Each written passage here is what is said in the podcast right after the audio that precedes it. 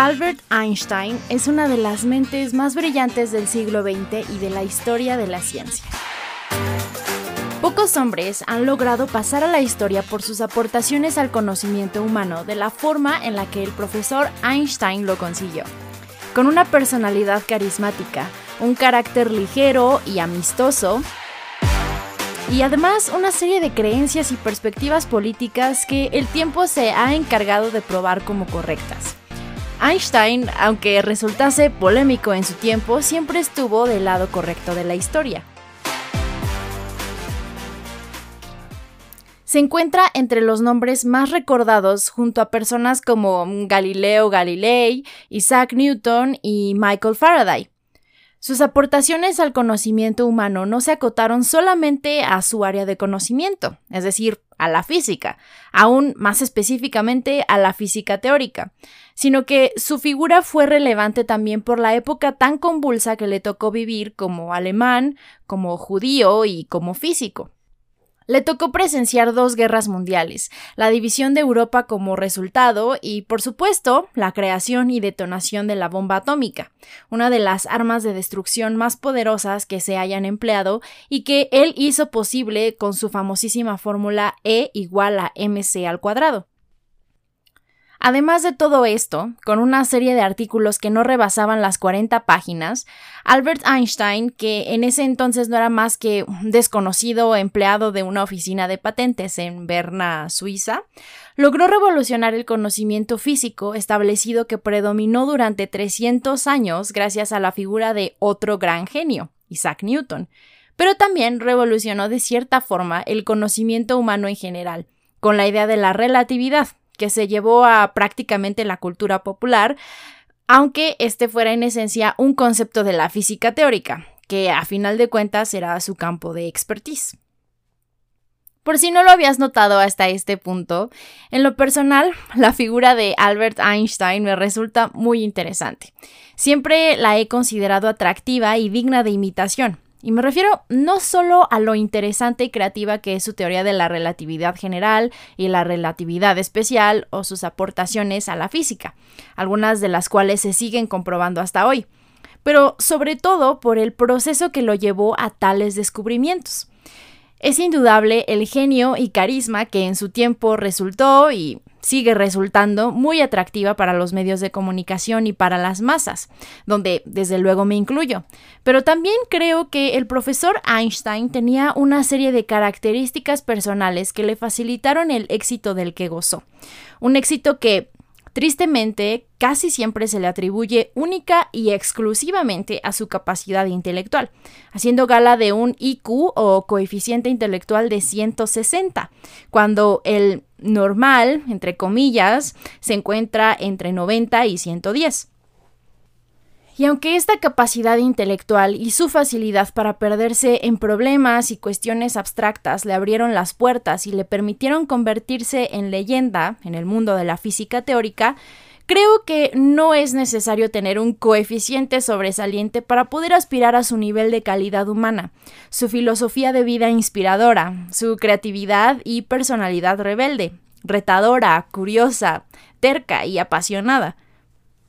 Todos estos rasgos que pueden existir en cualquiera de nosotros, aunque no gocemos de un IQ sobresaliente o seamos malos para las matemáticas. Y es que creo que el éxito, pero aún más importante, la realización personal, no dependen solamente de tu capacidad intelectual o de la fama y el reconocimiento. Recientemente he tenido la oportunidad de empaparme de la vida de Albert Einstein. Empecé leyendo una de sus tantas biografías publicadas, la del autor Walter Isaacson, que como dato curioso fue la que inspiró la serie de televisión que pretende retratar su vida por National Geographic, la serie Genius, donde Geoffrey Rush interpreta a Einstein en su etapa madura. Después comencé a ver documentales que encontré en internet acerca del impacto de sus teorías y artículos. Después pasé a las series de televisión y demás videos informativos en internet. Y de todo esto creo que puedo decirte que es verdad que en pocas ocasiones se prioriza la difusión de estas características o virtudes y se dejan entre líneas, haciéndonos sentir que el secreto de su éxito era su IQ, cuando la verdad es que el estatus de genio de Albert Einstein se debe también a su calidad como ser humano y como ciudadano del mundo. Así que en este episodio, más que hacer un resumen o repaso de su biografía o tratar de explicarte la teoría de la relatividad general o especial, quiero mencionar, más que nada, esas virtudes que a veces se dejan en segundo término, pero que considero jugaron un muy importante rol en su éxito como físico. La primera cualidad de la que quiero platicarte es una que le causó muchos problemas y le convirtió en una figura controversial en su etapa joven y esa es su rebeldía. Y es que Albert desde muy chico fue una persona diferente. en sus primeros años de vida causó muchas preocupaciones a sus padres porque él prefería estar solo y casi no jugaba con los otros niños, enfrascándose en sus pensamientos. De hecho, se dice que empezó a hablar ya muy grande. Como adolescente y como estudiante universitario, esto le causó problemas entre los profesores que lo calificaban como un bueno para nada o como un pelmazo que no lograría nada en su vida. Y eso no se debía a que Albert reprobara, sino a que siempre estaba cuestionando a los profesores, poniendo en duda ciertas afirmaciones o prefería simplemente perderse en sus propias divagaciones. Todo esto le ganó la fama de ser distraído, cuando menos, e incluso se llegó a creer que era malo en la escuela o que reprobaría las matemáticas, algo que de hecho no es cierto, solamente es un mito para motivar a estudiantes menos capaces. La verdad es que él siempre fue bueno en sus asignaturas, y en las que no, como el francés, en la que no era tan buen estudiante, era así porque esas no le interesaban realmente. Y aunque esa rebeldía le causó problemas en la Alemania de su época, una donde el sistema educativo era muy rígido y se basaba únicamente en la memorización, en el respeto a la autoridad y que evitaba a toda costa la confrontación, es verdad que esa rebeldía y su rechazo por la autoridad, acompañada de una curiosidad sin límites y sus ideales como libre pensador, le permitieron desafiar al mismísimo Newton. Esa rebeldía, acompañada de años de arduo trabajo, le permitieron atreverse a desafiar o ir en contra de 300 años de conocimiento creado a partir de este genio, Isaac Newton. Desafiar las leyes y conceptualizaciones que ese genio había hecho acerca de la gravitación y el funcionamiento del cosmos, entendiendo a la gravedad como una dimensión más. Esto es algo que ningún matemático o físico se atrevía a hacer. Y es aquí donde entra la siguiente característica o cualidad, y esa es su creatividad. Esta poderosa arma que el joven Einstein cultivó desde muy chico gracias a su rebeldía y sus constantes desafíos a la autoridad, el desapegarse de los métodos aceptados o de las maneras de su época le permitieron entrenarse para ver las cosas de forma diferente, a formular cuestionamientos desde la libertad de su imaginación y haciendo uso de la curiosidad natural con la que todos los niños nacen, pero que se pierde en algún momento durante el proceso de la educación estandarizada. También ayudó bastante que su padre, que era dueño de una empresa eléctrica, y su tío, que era ingeniero, lo acercaron a instrumentos y laboratorios que también alimentaron sus ganas por conocer y preguntarse acerca del funcionamiento de las cosas. Esto también impulsó su curiosidad sobre la naturaleza de la luz y su comportamiento. De hecho, es muy conocida la historia por la cual Hermann Einstein, el padre de Albert, cuando este era un niño muy pequeño, le regaló una brújula. Y esto significó una importante parteaguas para Albert, pues quedó fascinado e intrigado por su funcionamiento, por la fuerza invisible que movía la aguja. La siguiente cualidad es la característica como libre pensador o ciudadano del mundo, aspectos que lo acompañarían durante toda su vida. Siendo apenas un jovencito, Albert sentía una aversión muy fuerte por todo lo que se relacionara con la guerra, las armas o la obediencia y la reverencia a la autoridad que se inculca en el servicio militar. Así que, para evadir esa obligación como hombre en la Alemania de su época, siendo apenas un adolescente, entregó su pasaporte alemán y renunció a su nacionalidad, convirtiéndose en una pátrida. Desde esta época, él estaría buscando obtener la nacionalidad suiza, un país con el que compartía muchas perspectivas de vida. Esta anécdota ilustra un poco su interés por asimilarse a sí mismo como ser humano, desligado de perspectivas políticas o de nacionalismos. En su familia, que era de origen judío, no se identificaban a sí mismos como practicantes, y esta fue la relación que Einstein heredó con su religión. Si bien es cierto que más tarde en su vida comienza a acercarse más y a recuperar sus raíces judías, esto es más en respuesta al nazismo y al antisemitismo de la época. Estas perspectivas de vida le despojaron de toda clase de prejuicios, le convirtieron en un libre pensador que, como buen hombre de ciencia, no tenía miedo de cambiar su perspectiva, si las circunstancias o las variables se modificaban, incluso cuando esa libertad de pensamiento le valió críticas de parte de las facciones más radicales de su entorno, ya fuera el religioso, el político o el científico. Al país al que fuera, incluso en Estados Unidos, donde no fue ajeno a las críticas cuando su opinión no se alineaba con lo que se esperaba de él. Todo esto describe una buena capacidad de adaptación, sirviendo a su percepción de la verdad y no a ideologías o a convencionalismos. Algo de gran importancia, de nuevo, a la luz del surgimiento del nazismo, pero también del comunismo, evitando cualquier tipo de radicalización.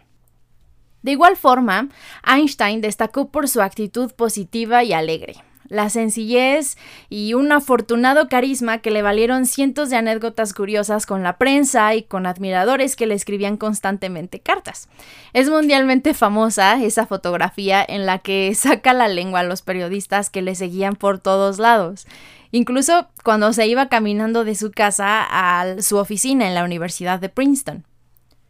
También se han hecho públicas algunas interacciones que sostenía con niños que iban a tocar a su puerta para pedir ayuda con sus tareas de matemáticas, o la estrecha amistad que forjó con la reina Elizabeth de Baviera.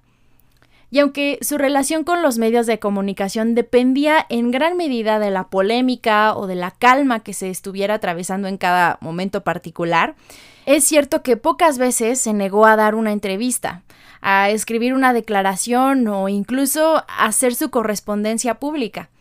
Sin duda, esta apertura sin miedo le permitió expresar su sentir y opinión acerca de las cosas, siendo fiel a lo que él consideraba correcto, pero también le permitió afrontar con serenidad las rondas de mala prensa a las que se enfrentó una vez que su figura fue reconocida en todo el mundo, y a las que, por cierto, no fue ajeno, en más de una ocasión.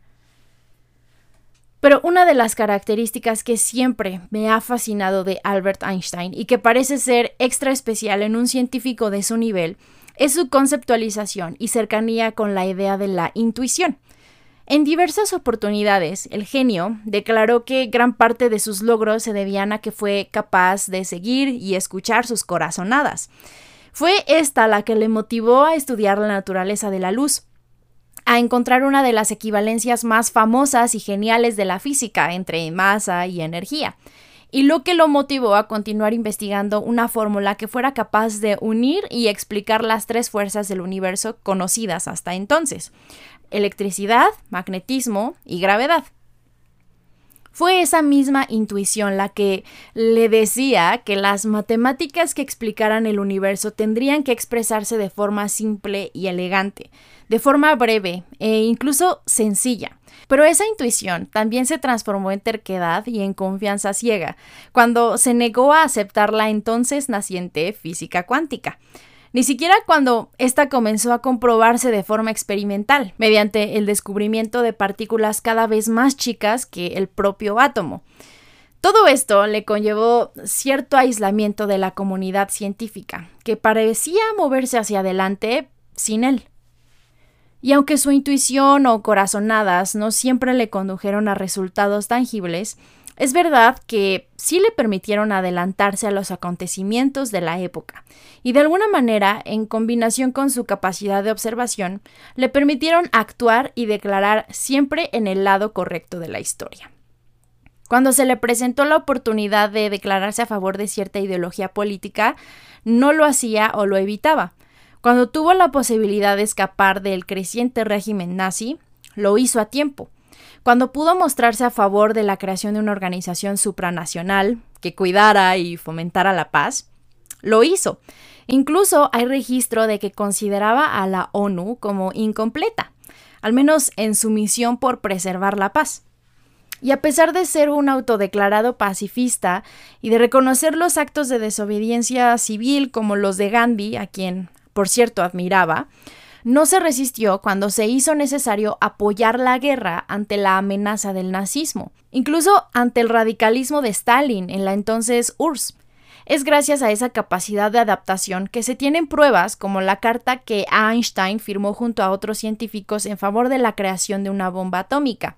pues esperaba que eso funcionara como contrapeso ante la misma tarea que estaban tratando de llevar a cabo los nazis, con la intención de ganarles en el proceso y evitar que estos ganaran la guerra.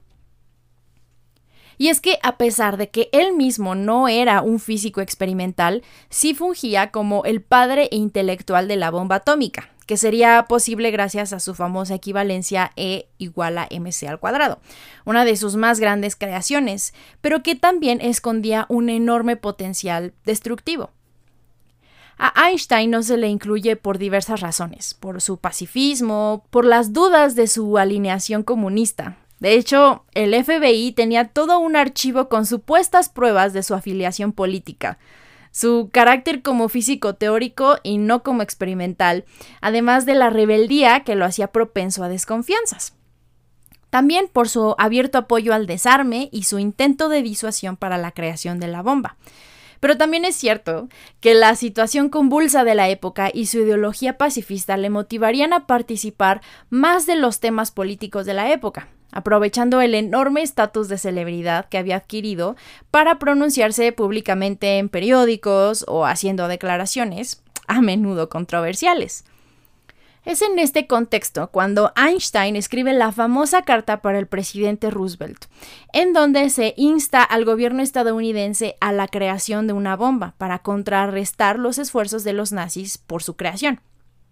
Así, el gobierno estadounidense pone en marcha el ultra secreto Proyecto Manhattan en 1942, con la bendición del genio que haría posible la bomba en teoría. Sin embargo, él mismo no participaría sería su colega, el físico teórico y nuclear Robert Oppenheimer.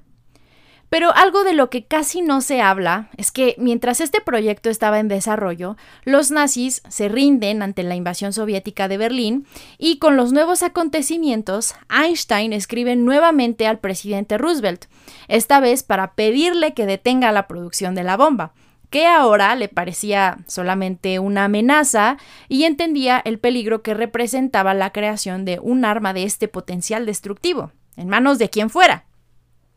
Esta carta, sin embargo, no llega a manos de Roosevelt, que fallece en abril de 1945, y el nuevo presidente, Harry Truman, decide ignorarla.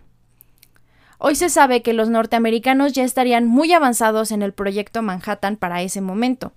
de hecho, consiguieron la primera explosión exitosa el 16 de julio de 1945, probándola con la población civil japonesa de Hiroshima y tres días después en Nagasaki, como sabemos, en agosto de 1945, con devastadoras consecuencias. Hasta ese momento nadie conocía a ciencia cierta las consecuencias de las explosiones atómicas.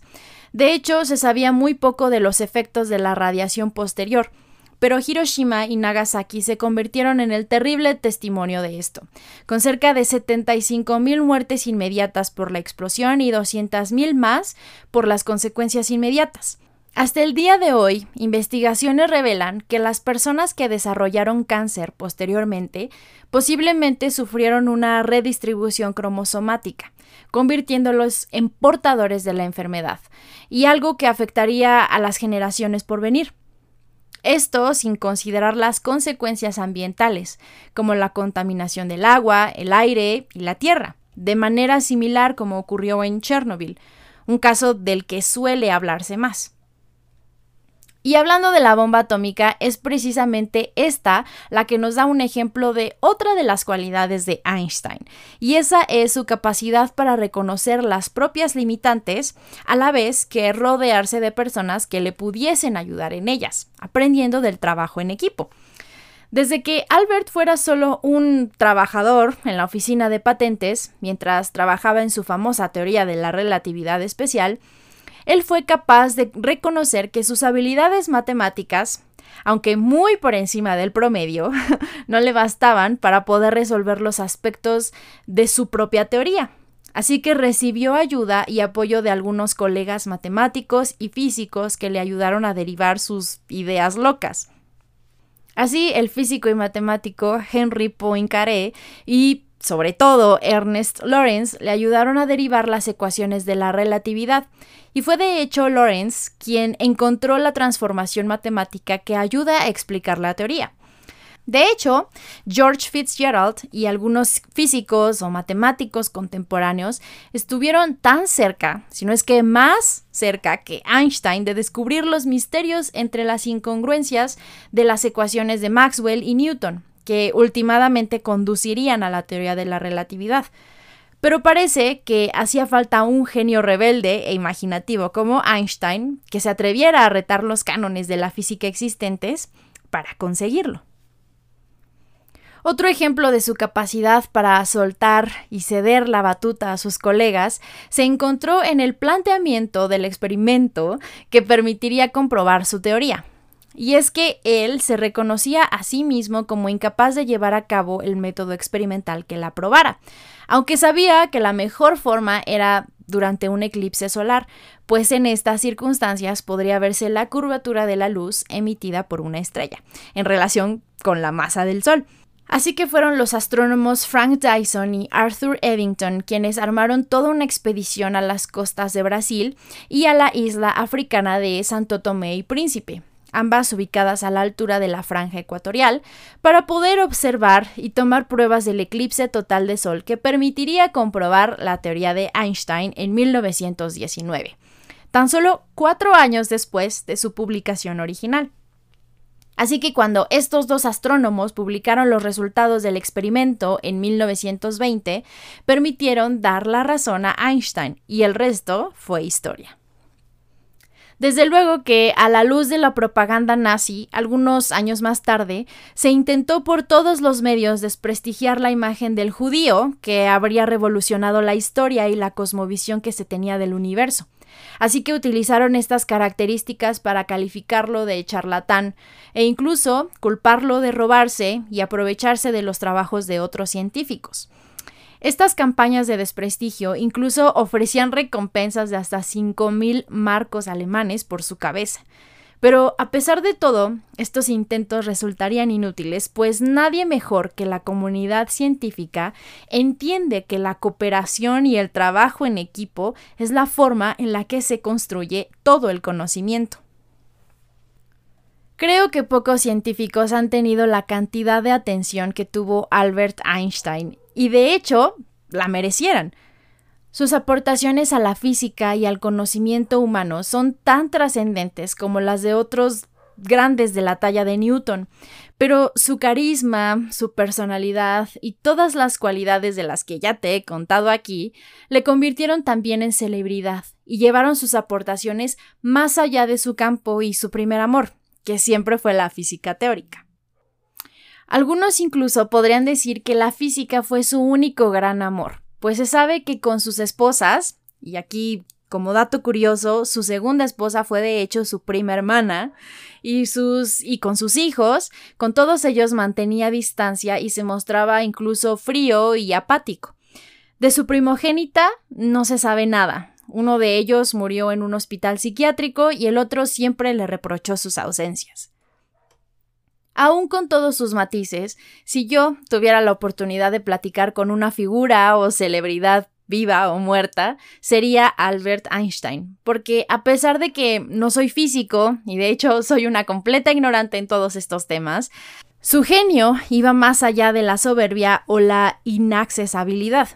Y eso está documentado en las amistades tan diversas y de ámbitos aparentemente tan alejados unos de otros que hizo a lo largo de los años. Esa filosofía de vida, de aprender de todo y en todos lados, es algo que espero poder aplicar en mi propia vida. Las cualidades que le hicieron un genio no se limitaban a su coeficiente intelectual. De hecho, podría decirse, eso no resultó tan importante como su calidez humana.